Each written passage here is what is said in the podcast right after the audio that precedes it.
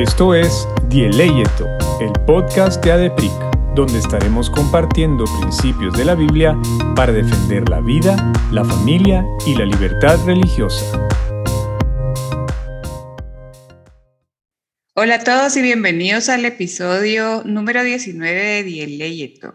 Eh, hoy tenemos un tema súper especial y mm, es la adopción que lo pensamos que es esencial realmente como ser eh, iglesia provida.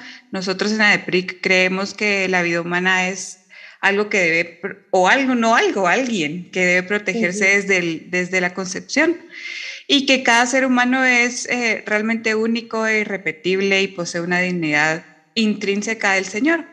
Pero aparte de ser solamente pro vida, eh, no solo ser pro vida, sino en contra del aborto, también creemos que hay otras organizaciones y sabemos que hay otras organizaciones que hacen un trabajo también en diferentes áreas, como lo es ACH, Alianza Cristiana para los Huérfanos. Entonces, hoy tengo acá el gusto de tener a Aisha, Aisha de López. Eh, Aisha de López, pues nosotros nos conocemos, así que siento raro decirte Aisha de López, pero nos conocemos desde hace muchos años, pero bueno, Aisha es em, autora de eh, un par de libros, entre ellos Lágrimas Valientes, eh, también es eh, miembro de juntas directivas de ACH y de KEIFO y también sos parte, ¿verdad?, de Philos Project. Em, eso es más o menos un poquito de lo que eh, podemos decir de Aisha, de ti. Así que gracias Aisha por estar con nosotros y es una bendición tenerte aquí. Ay, muchas gracias Marian por incluirme y felicitaciones por echar a andar algo que yo sé que estaba ahí rondando en tu mente y corazón hace tiempo y ver cómo pues poco a poco agarra tracción. Es una bendición que más voces se levanten, voces inteligentes que quieren no solamente eh, ser un eco de lo que es verdad, pero que no sabes bien por qué es verdad. y entonces mucha gente alza la voz, pero no realmente sabiendo, o por lo menos con la humildad de educarse, y, aprecio mucho el esfuerzo que están haciendo por hacer una, una resistencia informada, pues. Entonces, eh, gracias a Dios por eso, ¿verdad? Y, y me encanta platicar, así que, y sobre todo de esto. Entonces, gracias por el privilegio. No, gracias a ti. Pues Aquí en ADEPRIC, como hemos hablado en, otros episodios, te cuento que todo este año llevamos grabando, no somos tan antiguos como el podcast de Religión Pura, que llevan bastante tiempo con David, pero em, hemos hablado mucho de que tenemos tres pilares, ¿verdad? Que realmente la Biblia eh, los expresa y los defiende, que son la vida, la familia y la libertad religiosa, por eso se llama ADEPRIC el, la organización, pero en este caso pensando en el pilar de vida, ¿verdad, Aisha? Yo te comentaba que era tan importante y este podcast se llama así, ACH, la adopción esencial para la Iglesia Provida y queremos hablar también de la cumbre ACH, ACH que viene ahorita en noviembre, que si no estoy mal es la cuarta o la tercera La cuarta latinoamericana, fíjate, ah, latinoamericana es cuarta, pero tenemos ya varios años de cuando el génesis de ACH, porque se ha transformado, ¿verdad? Y ha, evolucionado y todo, pero se hizo eh, pequeños eventos y esfuerzos desde hace unos siete años, yo creo. Ah, yo entré en la escena hace menos tiempo, entonces no te puedo dar fe de lo que primero hicieron, pero Del principio. exacto, pero sí es cuarta latinoamericana porque ahora la tecnología lo permite y la pandemia nos empujó, gracias a Dios. Así que se han extendido puentes y y estamos emocionados y contentos.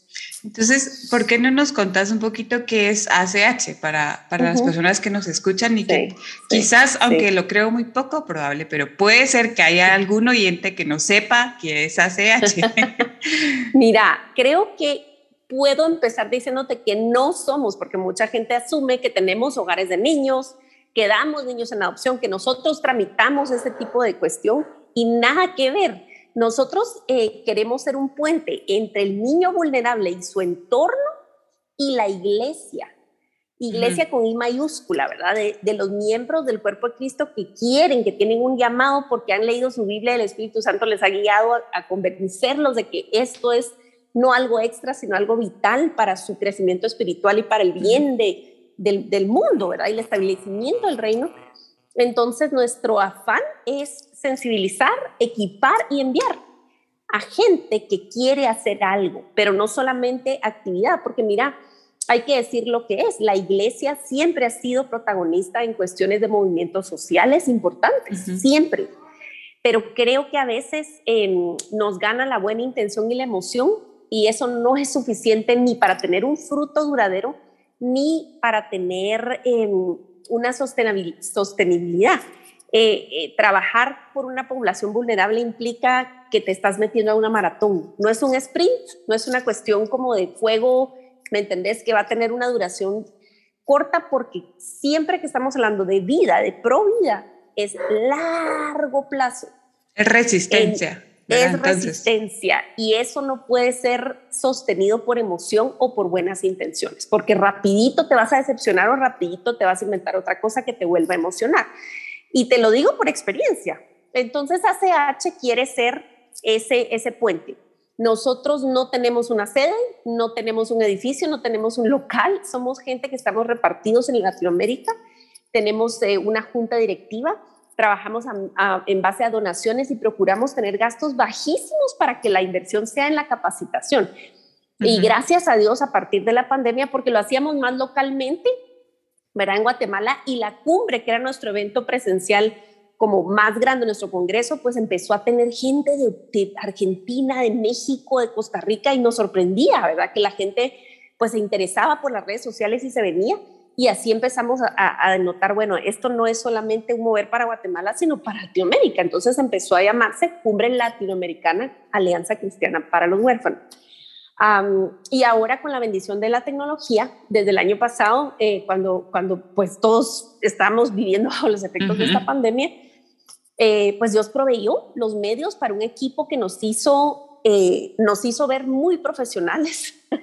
y tuvimos un evento de verdad maravilloso, virtual, pero con plenarias y talleres que se sentían cercanos. Entonces, Dios proveyó todo para esa plataforma y ahora estamos eh, pues emocionados y, y, que a raíz de la pandemia y por las eh, redes sociales y por el tema del Zoom y todo esto, conocimos otras voces, conocimos, estrechamos lazos con gente que ya conocíamos y que ahora son actores, ¿verdad? Principales en adopción, en acogimiento temporal em, y que se han unido a la causa con mucho gozo. Entonces, este, queremos que toda la gente todos, o sea, desde jóvenes solteros hasta, hasta personas de la tercera edad que dicen, no, mi tiempo ya de ya no, ya no estoy para adoptar, no, no, no, no.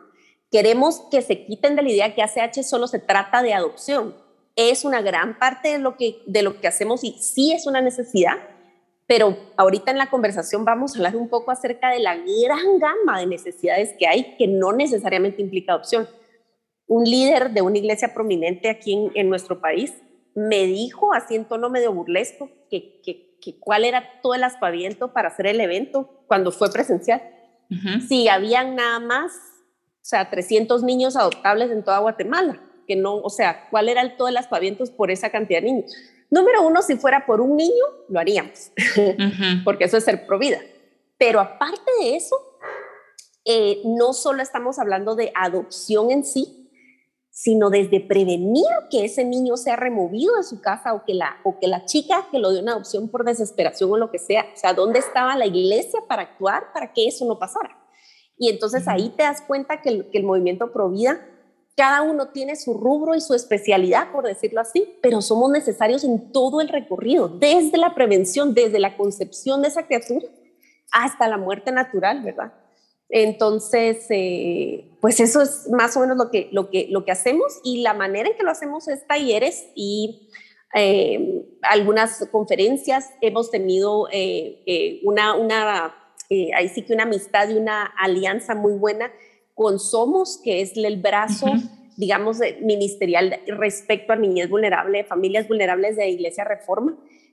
Y entonces hemos producido contenido que es gratuito en los canales de YouTube y todo para que la iglesia, con I mayúscula, sea animada y equipada para hacer algo, porque todos podemos hacer algo, ¿verdad? Y ese es nuestra, nuestro corazón. Su misión y su visión, ¿verdad?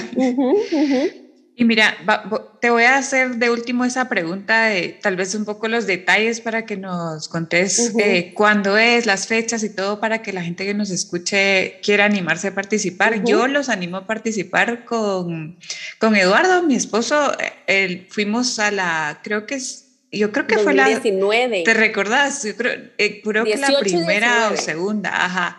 Y realmente nos impactó porque, eh, como tú bien decís, estamos tan como aislados como iglesia en este tema de adopción, lo vemos tan raro que no estábamos para nada sensibilizados y de verdad nos, nos ayudó muchísimo, no, necesariamente pensar en adoptar, digamos, si no estamos ahorita como en esa etapa, pero sí en hacer otras cosas que conllevan ser pro vida, ¿verdad? Eh, entonces, Aisha, ¿cómo podríamos definir, digamos, porque sí ACH... Eh, envuelve algo importante, aunque no solo, como tú bien lo dijiste, pero es la adopción, ¿verdad? Entonces, ¿cómo lo podríamos definir bíblicamente? O sea, ¿de qué manera podrías decir tú que está reflejado en la Biblia la adopción? ¿Y cómo refleja el Evangelio al final de cuentas? Totalmente. Bueno, y para quienes no me conocen, no, no voy a hacer no voy a asumir, no me voy a jactar de que me conocen, eh, pues mi esposo y yo adoptamos ya dos veces eh, y teníamos dos hijos biológicos. Este, entonces lo hemos vivido, hemos caminado en esto ya unos siete años y siento que acabamos de empezar realmente, estamos apenas aprendiendo. Este, y, y de verdad, desde mi perspectiva como mamá adoptiva, puedo decir que a pesar de que quiero impulsar la adopción y normalizarla, me atrevo a decir que no es la necesidad más grande, o sea, en cuestión de contar cabezas y que la necesidad de los niños, ¿verdad?, tengan. Pero, pero, el hecho de que nosotros hemos vivido y acompañamos a familias adoptivas, uff, te da una lección increíble y por eso, bueno, el segundo libro se llama Para siempre, lo que la adopción me enseñó acerca del corazón del Padre, precisamente porque son, son lecciones de cómo todas las relaciones humanas que Dios instituye y modela él mismo, eh, como Él formó no solo un pueblo, sino familia, como Él nos instruyó a llamarle Padre, como, como el Señor Jesucristo es nuestro hermano mayor. O sea, todo este asunto de, lenguaje de familia es con un propósito. Entonces, todo lo que Dios hace en, en un ambiente natural, o sea, o, aquí en nuestro plano, ¿verdad? Así, por decirlo de alguna manera, Em, indica y apunta hacia una realidad espiritual. Entonces, ¿qué bíblicamente podemos definir como adopción? Yo te diría, parafraseando, y uno de mis pasajes favoritos es Efesios 1, eh, y dice, en amor nos predestinó para ser adoptados como hijos suyos por el puro afecto de su voluntad.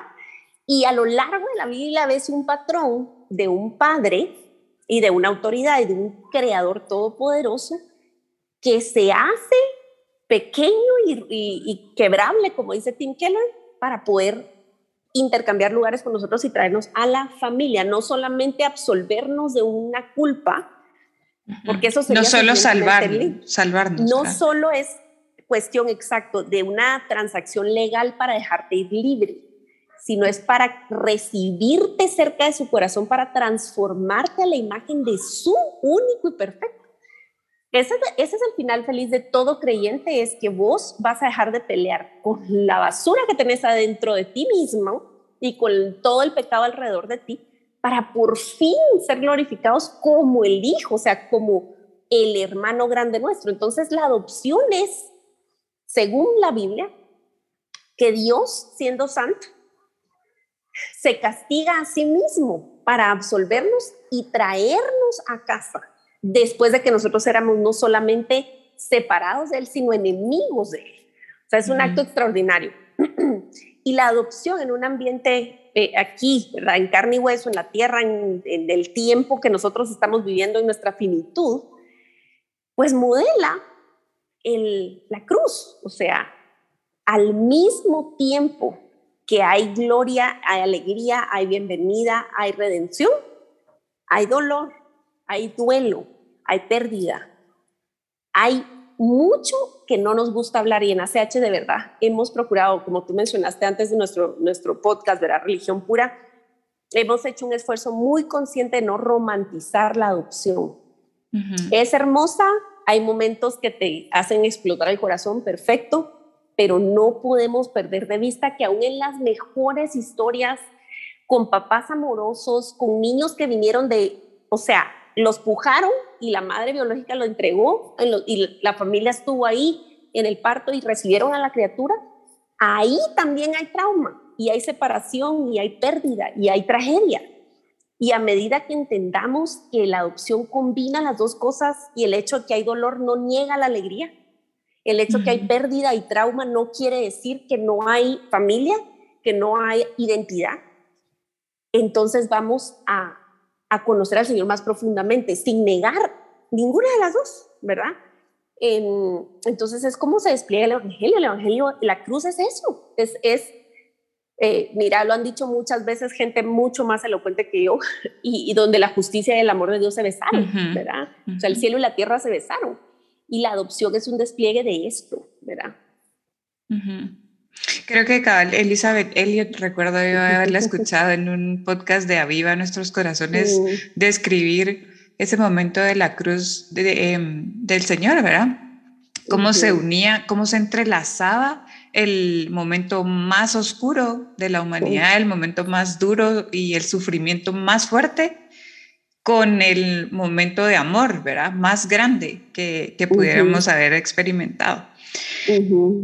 Eh, Mira, y, hablábamos antes de, empezar eh, el, podcast, ¿verdad? Pero eh, ¿cómo ves tú que ACH, em, cómo refuerza ACH, digamos, la idea de que realmente ser pro vida es más que defender al no nacido?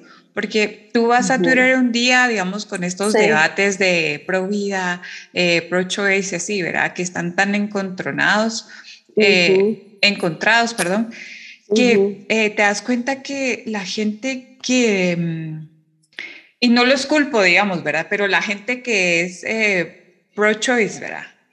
Eh, te va a decir, no, es que los pro son pro parto o pro feto o algo así. Y muchas veces tienen mucho sentido porque ves la, tal vez la vida de la persona o todo lo que hace la organización o en sí el movimiento pro vida y no siempre tiene como eh, esos esfuerzos en todas las etapas del el ser humano, digamos, ¿verdad? Pero como bien eh, hablábamos antes, que como hasta se me, se me viene a la mente la ilustración de cuando habla eh, Pablo de que la iglesia es un cuerpo, ¿verdad? Y todos somos diferentes miembros, ¿verdad? La cabeza no es lo mismo que un pie y que un corazón que no se ve, ¿verdad? Cosas diferentes pero no podría subsistir el cuerpo sin todas las partes. Entonces, vez pensaba en esa analogía ahorita, cómo, digamos, ACH hace eh, diferentes esfuerzos que me comentabas al principio, que son complementarios realmente con organizaciones como la nuestra, que como tú decías, tratamos o estamos empezando de querer equipar a las personas o a los jóvenes de por qué nosotros que quizás leemos gente que es científica o gente eh, filosóficamente respetable eh, que es em, que está en contra de la vida, digamos, o a favor del aborto, por decirlo así. Em, no es menos esfuerzo hacer eso que una organización como ACH que hace lo que me estás contando o una, un hogar, ¿verdad? De niños o, verá, no sé, hay infinidad, o, IJM, por ejemplo, de los casos de, verá, de, de, abuso sexual y eso, de trata de personas, como todo esto al final es algo holístico, ¿verdad? Entonces, ¿cómo lo ves tú también como desde ACH? Sí, mira, la verdad es que el tema de la cumbre este año es juntos, así, simple y seco, juntos, juntos, porque necesitamos ser suficientemente humildes y suficientemente inteligentes para reconocer que lo que vos haces yo no lo puedo hacer, o por lo menos no como tú y no completamente. Entonces, por algo, eh, Pablo escoge la, analogía del cuerpo, es perfecto, porque lo, lo estás usando ahorita, entonces entendés cómo, cómo debería de funcionar. Eh, y estoy de acuerdo contigo, creo que muchas de las objeciones tienen razón, porque muchos cristianos no somos coherentes Falta coherencia, no que lo que digamos sea una falacia. pero falta coherencia a la hora de, la acción, ¿verdad? Eh, y, y podemos tomar nota de lo que los adversarios critican, aun si es con burla o con ofensa horrible, ¿qué de eso es rescatable para, para tomar realmente, humildemente y decir, tienen razón? Eh, y, y, también podemos, podríamos rebatir que, lo, que, que, cuando hay un aborto y las cosas salen mal, tampoco ves que haya demasiado apoyo de la comunidad de ellos para poder, ¿me entendés?, atender psicológicamente, por ejemplo, a las mujeres que, que, reciben su tratamiento, ¿verdad? O su solución, que no es solución. Entonces podríamos rebatir también por ese lado, pero ese no es el punto. Em, nosotros, eh, pues como organización, mira, a veces se siente como trabajo de hormiga, como que no es, como que no alcanzas, ¿verdad? Porque es demasiado abrumador y es demasiado la, la cantidad y los números. Pero aquí viene el asunto de ser obedientes y, y, ser fieles en lo, que, en lo que tenemos a la mano hacer. Entonces, eh, por ejemplo, en este año que te digo que ha pasado de pandemia, casi dos años van a ser, eh, hemos tenido la bendición de acompañar familias y a veces eso requiere, por ejemplo, que alguien profesional acompañe y escuche y, vea más cerca a una familia. Entonces hemos ofrecido terapias, ¿verdad? Cosa que, que es tan necesario. Y es secreto y es lento y, y, no es una cosa tan wow como una marcha, por ejemplo. Pero es un acompañamiento valiosísimo y necesario, ¿verdad? Que quisiéramos y oramos porque más profesionales tengan eh, ese, ese, ese, ese, impulso, ese, ese corazón de decir, ok, mi profesión le pertenece a Dios, voy a ofrendar este porcentaje de mi tiempo a familias que están en frente de batalla dando acogimiento temporal o mentoreando o qué sé yo qué, ¿me entendés? Entonces, híjoles, hay, hay mil escenarios en los cuales estamos viendo a Dios actuar y humanamente no pareciera mucho, pero, pero Dios no piensa como nosotros. Entonces, el asunto aquí es, se necesitan políticas y otro montón de cosas que sean de impacto masivo y más urgente, por supuesto que sí. Pero ¿qué hace un ciudadano normal, un simple mortal, un cristiano que quiere hacer algo? O sea, Dios va a indicar la, manera en que tu vida puede. Y yo, no, yo de verdad, María, me, rompe el corazón porque yo creo que no hay quincena que yo no reciba algún mensaje de alguna familia o de alguna mujer o de alguna tía de un muchachito que fue em, abusado sexualmente y que qué hace y a dónde va. Y entonces ahí estamos como conectando, ¿me entendés? A alguien, a, la sociedad y que gracias a Dios sienten que pueden escribirnos y entonces hacemos una conexión para, ok, aquí hay un profesional que está entrenado para, para ver, bueno, ¿cómo guía a esta familia? ¿Hay, hay posibilidad de denuncia o no denuncia? Es decir, son muchas maneras, son muchas maneras, eh, pero lo principal es no querer hacer vista gorda, o sea, porque creo que empezando porque no nos gusta ver estas realidades, es horrible. Eh, ¿Me entendés? Yo creo que ni vos ni yo estamos trabajando en esto porque sea tu hobby favorito. es algo que nos apasiona porque nos pesa, porque nos duele, porque nos enoja, porque nos entristece. Entonces yo creo que lo primero es no escondernos de lo que es verdad. Y, es que al final está esa, o como atrás de este pensamiento que todo es para la gloria de Dios, ¿verdad? O sea, todo lo que hacemos sea eh, lavar los platos en la casa o salir a marchar o salir al Congreso a redactar una iniciativa de ley o lo que tú decías, algo tan íntimo que quizás nunca nadie se va a enterar que ayudaste a alguna familia, ¿verdad? A hacer ese link eh, con alguna terapeuta o que la misma eh, terapeuta ayude a alguien que nunca nadie en el mundo va a saber, pero el Señor sí lo va a saber, ¿verdad? Y es, es parte de tratar también a todos como seres humanos, como esos portadores de imagen de Dios, que eh, eso es lo que estamos llamados a hacer, ¿verdad? Como resaltar esa, esa imagen del Señor y respetarla al final de cuentas. ¿Cómo has visto esta, esta pregunta? La pensaba ahorita. ¿Has visto desde que tú estás en ACH una evolución positiva en la iglesia en Guatemala? O sea, ¿has visto realmente eh, como que de verdad se ha mm, generado tal vez no una cultura completamente de adopción, por ejemplo, ¿verdad? Pero yo te puedo contar, personalmente tengo varios amigos que sé que son mentores de, niños, ¿verdad? Y yo antes no sabía ni siquiera qué era ser un mentor. Eh, y he visto cómo han, gente cercana a mí, digamos, ¿verdad? Han hecho esas cosas y, se, y se ve ahora como más normal, como más... Eh, algo más cómodo, a lo que alcanzable, por decirlo así. Entonces la pregunta es esa, como si has visto tú, yo sé que obviamente pues tú no estás en todas las iglesias de Guate, pero eh, en la cumbre se hace en Guate, entonces eh, como que si tenés algún tipo como de estadística o al menos como una noción de cuánta gente de otras iglesias se ha involucrado y realmente han eh, hablado de, de este tema. Mira, fíjate que es bien alentador porque te voy a decir que yo empecé justito después de nuestra primera adopción hace, sí, hace casi unos siete, seis, siete años, ¿verdad? Este, y entonces se hacían eventos y, no nos dejemos guiar por la cantidad, porque la cantidad puede o no ser un indicador de que algo está haciendo tracción, ¿verdad? O que está tras la bendición de Dios.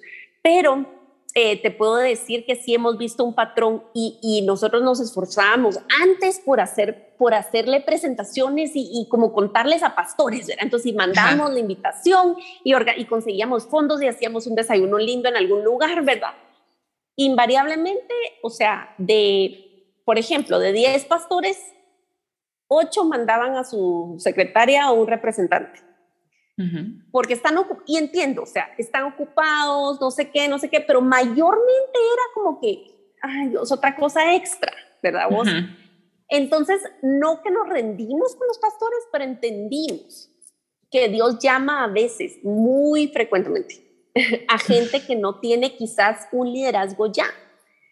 Y tienen una iniciativa, tienen un corazón para esto y empezamos a convocar a quien fuera. Entonces empezamos no, no proveer opciones como que fuera un negocio de, ay, entonces adaptémonos y creemos un producto para el soltero que no puede adoptar. No, o sea, Dios armó todas las cosas. Y entonces por, por, eso quiero regresar al tema de, de, lo, de por qué digo que la adopción no es la necesidad primordial los niños que necesitan adopción son reales y por favor no me malinterpreten, por supuesto que sí, pero en, en, cuestión de números, la cantidad de niños huérfanos, entre comillas huérfanos, que habitan las, las instituciones, o sea, los hogares y los orfanatos, por lo menos en, nuestra, en nuestro país, y es una tendencia en toda Latinoamérica, no es que, que, tengan una orfandad como tal, de que haya muerto padre y madre y no tengan nada en la vida tienen familias tan disfuncionales o en contextos tan peligrosos que han sido removidos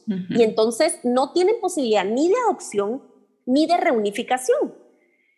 Entonces ahí viene a actuar la iglesia, decir, o sea, ¿cómo podemos saciar la necesidad afectiva y que el niño empiece a pensar más allá de este mundo que está conociendo? Y los testimonios son preciosos. Y la convocatoria se ha hecho abierta para todo el mundo y uno le dice al otro y uno le dice al otro. Y cuando ves, hay gente de diferentes denominaciones que quizás jamás llegarían a un, al mismo concierto, llegarían un tipo de gente, o a una conferencia de un libro llegaría otro tipo de gente, pero cuando estás convocando a mentores, que, a gente que quiere hacer algo, porque la gente a veces, ni, como tú decís, yo no sabía que era mentoría, solo quiero hacer algo. Y cuando la gente mira que hay una manera ordenada, informada, más consciente, más sensible de acompañar a un niño, a un grupo de hermanos que están en un hogar, todo cambia y la gente también siente más seguridad, ¿me entendés? Es decir, no voy a ir a lo loco yo a ver qué hago, porque la, digamos por lo general lo, lo que yo miraba o, que estamos acostumbrados a ver es que grupos de iglesias que tienen eh, ministerio de misericordia, ¿verdad? Entre comillas, em, pues llegan y hacen una actividad, pero, pero luego te, te, acercas al otro lado de la moneda y te hablas con directores de hogar y te dicen, sí, vinieron cinco grupos, ¿verdad? Para el Día del Niño vienen 20 grupos durante una semana, dos semanas, o grupos de universidades, uno tras otro, todos traen pastel, todos traen payaso, todos traen... Piñata. Ay, entonces, exacto, la piñata. y entonces decís, ay, ¿cómo pasaría? ¿Qué pasaría si de verdad nos informáramos un poco más o fuéramos más humildes y más sensibles y decir, ok, ¿cómo podemos hacer un impacto más a largo plazo? Y eso es lo que estamos viendo. Y estamos viendo porque al final, yo como le digo a mis hijos, es cuestión de física fundamental. O sea, vos puedes creer lo que vos querrás, pero si vos te tiras del tercer piso de un edificio, caes y te malmatas. Eh, hay cosas que, que, no importan tu opinión o la mía, que simplemente son lo que son. Los niños necesitan apego, los niños necesitan constancia y cualquiera que porta la imagen de Dios necesita dignidad. Y para mí, ni para, ni para Dios, ni para nadie, es digno que te tomen una foto sin conocerte y luego la suban a Facebook y se aprovechen de tu vulnerabilidad para verte bien, por ejemplo. Pero son cosas que, que necesitan ser enseñadas, necesitan ser reforzadas.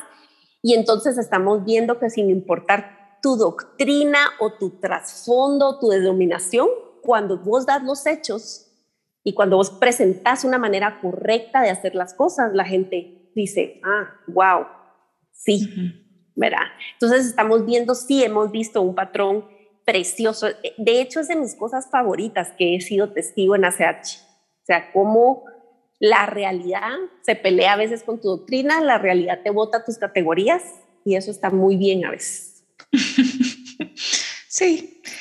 Y, y sabes que estaba pensando también que no siempre, digamos, uno llega y se como que se topa con la pared, ¿verdad? Porque llegas quizás a ciegas y muchas veces es sin mala intención, porque al final no es como que, no es como por condenar a alguien que quiera ir a Navidad a dar regalos, digamos, no es lo esencial, como ya nos estás diciendo, pero puede ser que la intención no, no es es la sea, es buena, o sea, está incorrecto, pero ajá, eso eso quería llegar, ¿verdad? O sea, algo es algo, cómo empezás, ¿verdad? No, no que sea condenable, pero lo que quisiera recalcar es la importancia de una relación que al final también refleja el Evangelio, ¿verdad? Porque el Señor no es así como que, bueno, te rescato y ahí miras qué haces, ¿verdad?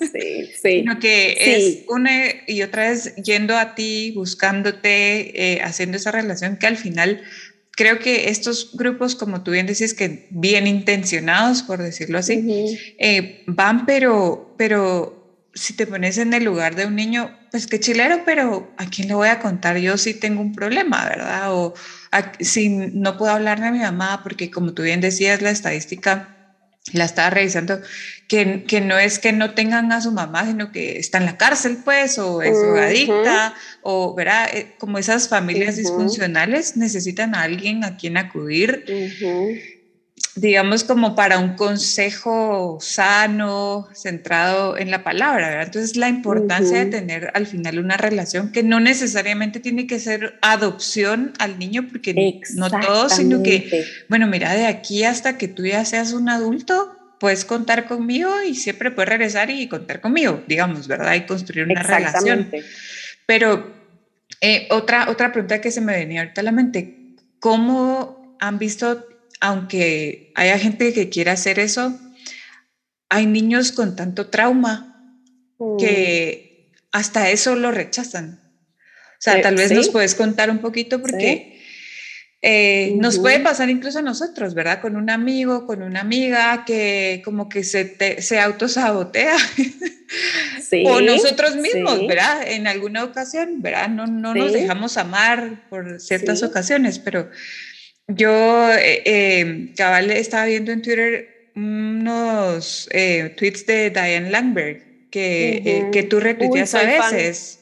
soy fan. Sí, yo también, mira, esa señora, no sé, me, me, ha abierto mucho los ojos en el tema del trauma, en el tema de, de la pérdida, ¿verdad? De, de la muerte de un ser querido. Y como eso también es tan importante porque como que llegamos con nuestras, con nuestras ideas en la mente de decir, esto es lo que hay que hacer, ¿verdad? Pero tú no puedes, como ella dice muchas veces, sacar a las personas de donde están a donde uno está, ¿verdad? Sino que es al revés, ¿verdad? Uno bajar ajá, a, ese, a ese como a esa oscuridad, a ese como esa cueva, ¿verdad? Y, y a veces te dejan entrar, a veces no, y cuando sí, a veces te sacan, ¿verdad? No sé, tal vez si nos puedes contar un poquito cómo es eso, cómo, cómo hacer, em, porque al final yo creo que es una es un tema que también refleja el evangelio, ¿verdad? O sea, aunque mucho, aunque la persona no quiera, tú seguís ahí y tú estás disponible y tú estás presente, ¿verdad? O sea, esa clave de, realmente al final ser provida en esta área que hace ACH. Sí. Pero no solo provida, ¿verdad, Aisha? Sino que tener como idea central el evangelio, que no es lo mismo que solo ser provida, ¿verdad? No, no, nosotros tratamos con todas nuestras fuerzas em, de que Cristo sea conocido, no porque estamos mencionando el nombre a cada rato, aunque sí, sino porque el método en cómo entras a una vida también es lo que más predica al final de cuentas. O sea, cómo abarcas las cosas, predica. Este, no porque tengas una cruz en tu logo y porque te digas Alianza Cristiana para los huérfanos, es lo que la marca, Es del Evangelio en absoluto.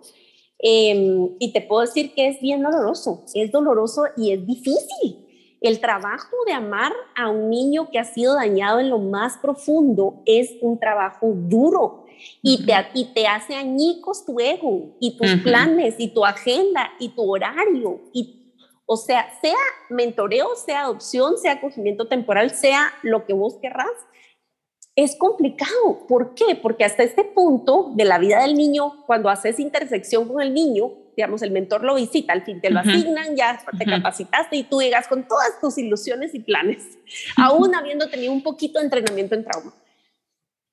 Y el niño ve a otro adulto que muy probablemente lo va a dejar, porque quizás ese ha sido el patrón durante 10, 12, 14 años de su vida. Nadie se queda, nadie es confiable. Y o vienen a quererme tratar como que yo soy un proyecto y el niño no te lo va a saber decir, articular, porque no hay lenguaje quizás, porque no hay, ¿me entendés? Te lo va a decir con la actitud. Y hay algo que a mí me impactó en un documental del verdadero Patch Adams que vi alguna vez y él dijo, cuando un niño, él estaba siempre visitando eh, alas de, de, de hospital de intensivos donde los niños ya tenían poco tiempo de vida o tenían tenido muy mala calidad de vida por sus enfermedades. Y él dice, si un niño me quiere gritar que yo me salga del cuarto, yo con mucho gusto me voy porque el niño no ha tenido control y ni ha podido echar a ninguna enfermera ni a un doctor. Y si me quiere echar a mí, que me eche. yo, yo, yo entiendo ese dolor. Y él se, se paraba fuera de la puerta del niño con una cajita de música y le hacía así y sonaba la cajita de música en la puerta y él decía, esto es lo que él necesita por ahora, echarme y, tratar, y maltratarme, que se desahogue, está bien. Eh, no quiero decir con esto que vamos a, permitir como maltrato o, ser alfombra, porque eso tampoco es amor, pero estoy usando esta exageración para decir que si, que si el niño va a sentirse en libertad de no hablar cuando tú llegues o cuando tú lo llames, está bien tus oraciones pueden perseguir a ese niño. Eso ya Eso, si tú entras a la vida de un niño y, sabes que ese niño existe y te determinas a orar por él, ya entraste. Y nadie te puede impedir que esa oración llegue. Entonces, aún si se limita a que tú te vas a dedicar a interceder por esa criatura toda su vida, ya esa vida cambió, aunque tú no estés viendo algo tal vez con tus ojos por el momento y, tengo en mente un caso, uno de los más extremos, ya lleva como, creo que es más de dos años visitando a esta adolescente, que en ocasiones la visita es, o sea, la, respuesta única es bien, y no conecta mirada, y, no platica y no nada. Y, esta mentora le ha llevado para cocinar, le ha llevado al cine, le ha llevado, le ha traído. y es muy duro, es difícil, pero ¿sabes qué? Yo estoy confiando en el Señor de que esta vida va a ser marcada, aunque sea que no ves fruto ahora, porque ese es algo grande que, que yo como mamá adoptiva he llegado a entender. No nos corresponde controlar el proceso, nos corresponde ser fieles en el rol que Dios nos asignó y Dios nos va a ayudar allí. y puede ser que no ves fruto y eso da miedo y yo pareciera que y es frustrante. un balazo en el pie y es muy frustrante, pero ni siquiera con los hijos biológicos tú tenés el control. Y pareciera que yo diciéndolo te estoy me estoy dando un balazo en el pie y como que, ay, entonces, ¿por qué vas a venir a la cumbre? No, lo hemos dejado en manos de Dios y te vamos a decir la verdad. No te vamos a endulzar el oído para decir, ay, eso es de nuestra evento y acogimiento y adopción. Y luego cuando estás entre las llamas, nosotros decir, ay, ay, híjole, híjole, este niño tiene muchos problemas, tal vez no vale la pena o tal vez tú te equivocas. No, este camino es duro, es difícil y Dios es glorificado. Y tu corazón y tu mente son moldeados en el fuego, como el oro. Tu fe es, es eh, purificada en este fuego y, y vale la pena. Entonces, eh, híjole, no sé si contesté bien tu pregunta. no, sí, solamente con ese ejemplo, ¿verdad? Simplemente eh, ejemplificas que cuesta arriba es em, ser provida en este, en este tema, digamos, ¿verdad? O en esta arista. Entonces, contanos un poco más de la cumbre, contanos lo que nos puedas contar, que ya lo he visto en redes, eh, lo hemos compartido también nosotros en, en, nuestra página, pero contanos un poco más del tema, de la gente que viene, los talleres, qué horarios eh, son y las fechas. Sí, muchas gracias por dejarnos este espacio para eso. Eh, pueden ir a, a ACH-LATAM en, en, Instagram y también pueden ir a www.cumbreach.com para que ahí está toda la información y ahí van a, poderse registrar gratuito, es gratuito. Y es el 3 y el 4 de noviembre. Ahí va a encontrar los detalles. Yo ahorita si, si te digo, me puedo equivocar y va a quedar grabado, entonces mejor no lo digo, pero ustedes pueden ir ahí es 3 y 4 de noviembre. Las plenarias van a estar grabando, vamos a transmitir en Facebook Live y en YouTube. Pero los talleres y los intensivos son em, reuniones cerradas por Zoom que tienen cupo limitado porque si no, no funcionan para que la gente pregunte, interactúe. Vamos a tener suficiente tiempo para que, porque era una corredera siempre con lo de los talleres y todo el mundo así como, ay, hubiera sido más largo. Así que este nos vamos a dar el gusto de tener un par de horas con todo y receso y con todo y preguntas y respuestas a los talleristas y todo.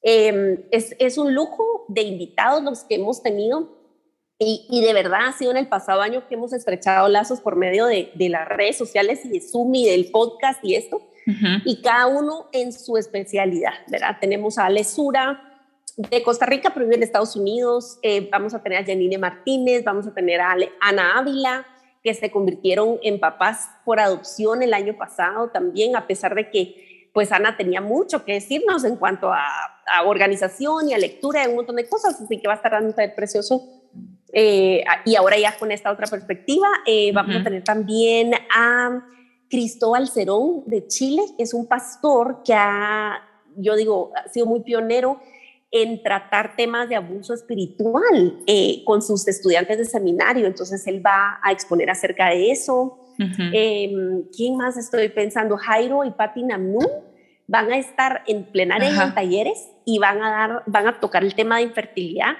y de cómo la adopción es eh, eh, no tu identidad, es decir, tu nombre no es adoptado, es hijo, ¿verdad? Y ellos van a desarrollar este tema.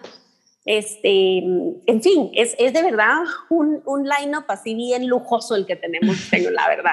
Nos sentimos así bien pechugudos porque estamos agradecidísimos con Dios por esa oportunidad. Maya Alonso de Guati, que ella ha sido bien entusiasta en apoyar a CH y es una, es una terapeuta, es una comunicadora, ¿verdad? social en realidad aquí en Guate y, también va a estar con nosotros. Así que, en fin, vamos a estar teniendo este, gente a lo largo de Latinoamérica em, y es gratuito. Es gratuito, tanto los talleres como las plenarias, pero los eh, talleres son de cupo limitado. Ok, pero no son cobrados y eso no. de verdad que está, eso es mano del Señor, pues, o sea, es obra del Señor que eh, un evento tan grande realmente pueda llevarse a cabo sin costo, porque la, la, verdad es que vemos, aunque sea un costo mínimo, ¿verdad? Eh, siempre, casi siempre hay, ¿verdad? Un costo que es normal. Pero el hecho de que hayan donantes y gente que crea en ACH, ajá, que crea en la cumbre, como para hacerlo gratis, porque lo gratis dirían no existe, siempre alguien paga por eso, ¿verdad? Pero gratis para los demás es algo increíble. Sí, sí, porque, porque sí tenemos costos, o sea, de, por supuesto. producción, ¿verdad? Y todo lo que implica, pero el Señor de verdad ha sido impresionante. Y te quiero animar, Mariam y todo el equipo de ADEPRIC. Eh, después de uno de los episodios más difíciles que grabamos con, con David en Religión Pura, hablando y retando mucho la cultura de mentir en nuestro, entorno latinoamericano alrededor del tema de la adopción. Eh, una pareja eh, de otro país nos escuchó. Ellos, eh, uno de ellos fue adoptado y entonces apreciaron tanto lo que estábamos diciendo que nos dijeron, miren, nos movió el Señor a darle las ganancias de, de nuestro negocio tanto, este, o sea, queremos apoyarles en lo que están haciendo y nosotros así como, ¿qué? Te digo, o sea, el Señor honra a los que le honran y uno no lo hace para que Dios te dé, pero cuando vos levantas la, la, bandera de la verdad, el Señor, o sea, es, es, es magnánimo. Podríamos no poder hacer la cumbre y Dios sigue siendo bueno. Sí. Pero te quiero animar a, a que no desfallezcan en decir y en pelear por lo que es verdad, porque eh, esto honra al Señor y Él va a sostener lo que Él echó a andar, porque al final así es. Así es, sí, nosotros también lo creemos. Y, gracias, gracias por compartir con nosotros, Aisha, em, lo que el Señor ha hecho en ACH, lo que el Señor ha hecho también en ti y en todos los que de alguna manera son parte de, o fruto, mejor dicho, de las capacitaciones y de todo lo que facilita CH, porque seguramente muchas vidas son cambiadas y eso es lo más importante que, que podemos tener. Así que gracias por, por tu tiempo y mm, gracias a todos también por vernos, por escucharnos y nos vemos hasta la próxima. Gracias, María. Adiós. Te esperamos en el próximo episodio. No olvides suscribirte. Síguenos en nuestras redes sociales como ADEPRICGT y para más recursos visita nuestra página adepric.org.